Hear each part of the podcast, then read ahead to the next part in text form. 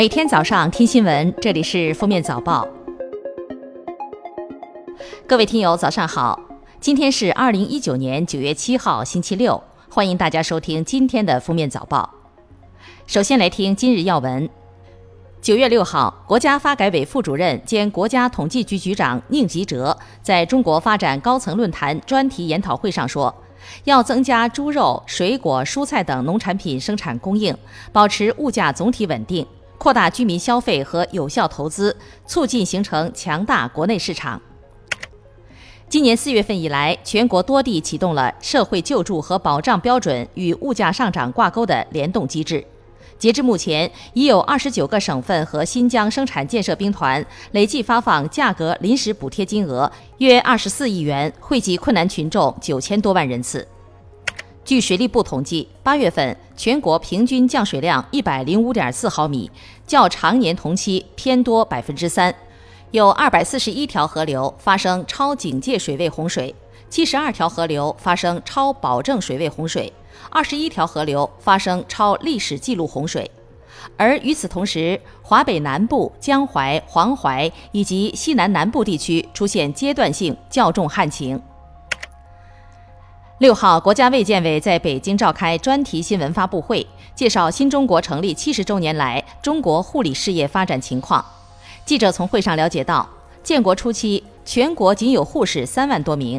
二零一八年底，全国注册护士总数超过四百万。长期以来，医护比例倒置得到根本性扭转。五号，袁隆平接受采访透露，目前自己和团队正在攻关的超级稻来势很好，可能在十月突破亩产一千二百公斤大关。袁隆平笑称，他已经从八零后升级为九零后，未来要健康快乐超百岁，就像超级稻攻关一样，不断超越新目标。下面是今日热点事件。为应对九月七号到八号天安门地区及长安街沿线的交通管制，北京市交管部门发布绕行提示，驾驶员可选择东二环、东三环、西二环、西三环、朝阳路、通惠河北路等道路行驶。九月七号至八号，在天安门地区及长安街沿线将举行国庆七十周年庆祝活动第一次全流程演练。市公安局已发布关于国庆七十周年庆祝活动第一次全流程演练的交通管制通告，届时将对天安门地区及相关道路分时分段采取交通管制措施。九月六号上午，金哲红前往吉林省高级人民法院领取了国家赔偿决定书。按国家赔偿决定，金哲红共计获得国家赔偿四百六十八万元。金哲红一九九五年因故意杀人罪被判死缓。入狱二十三年后被改判无罪。根据其律师屈正红介绍，金哲红获得的赔偿属同类案件中全国最高金额。九月五号，警方查明，江苏溧阳女子孙某于九月四号编造“男师附中前两天出了一个大事”等虚假信息，并在互联网上传播，造成公共秩序混乱。九月六号凌晨，警方以涉嫌寻衅滋事罪，依法对孙某采取刑事拘留强制措施。此案的相关情况，警方在进一步的工作中。江西省卫生健康委通报，近期樟树市新干县先后发生登革热疫情。截至九月五号十二时，两地累计报告登革热诊断病例六百四十一例，无重症死亡病例。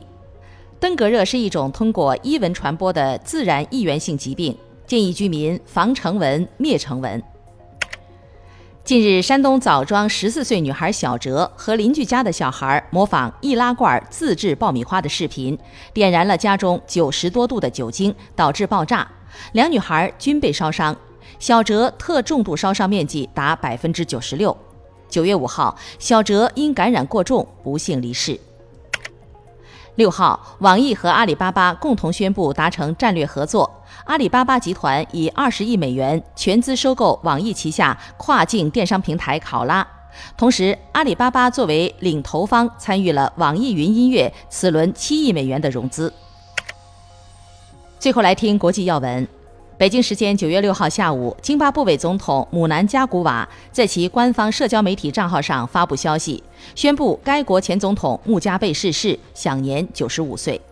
穆加贝是津巴布韦民族解放运动的领袖，自从1980年至今，他一直担任津巴布韦领导人，其中前七年担任总理，后面三十年担任总统。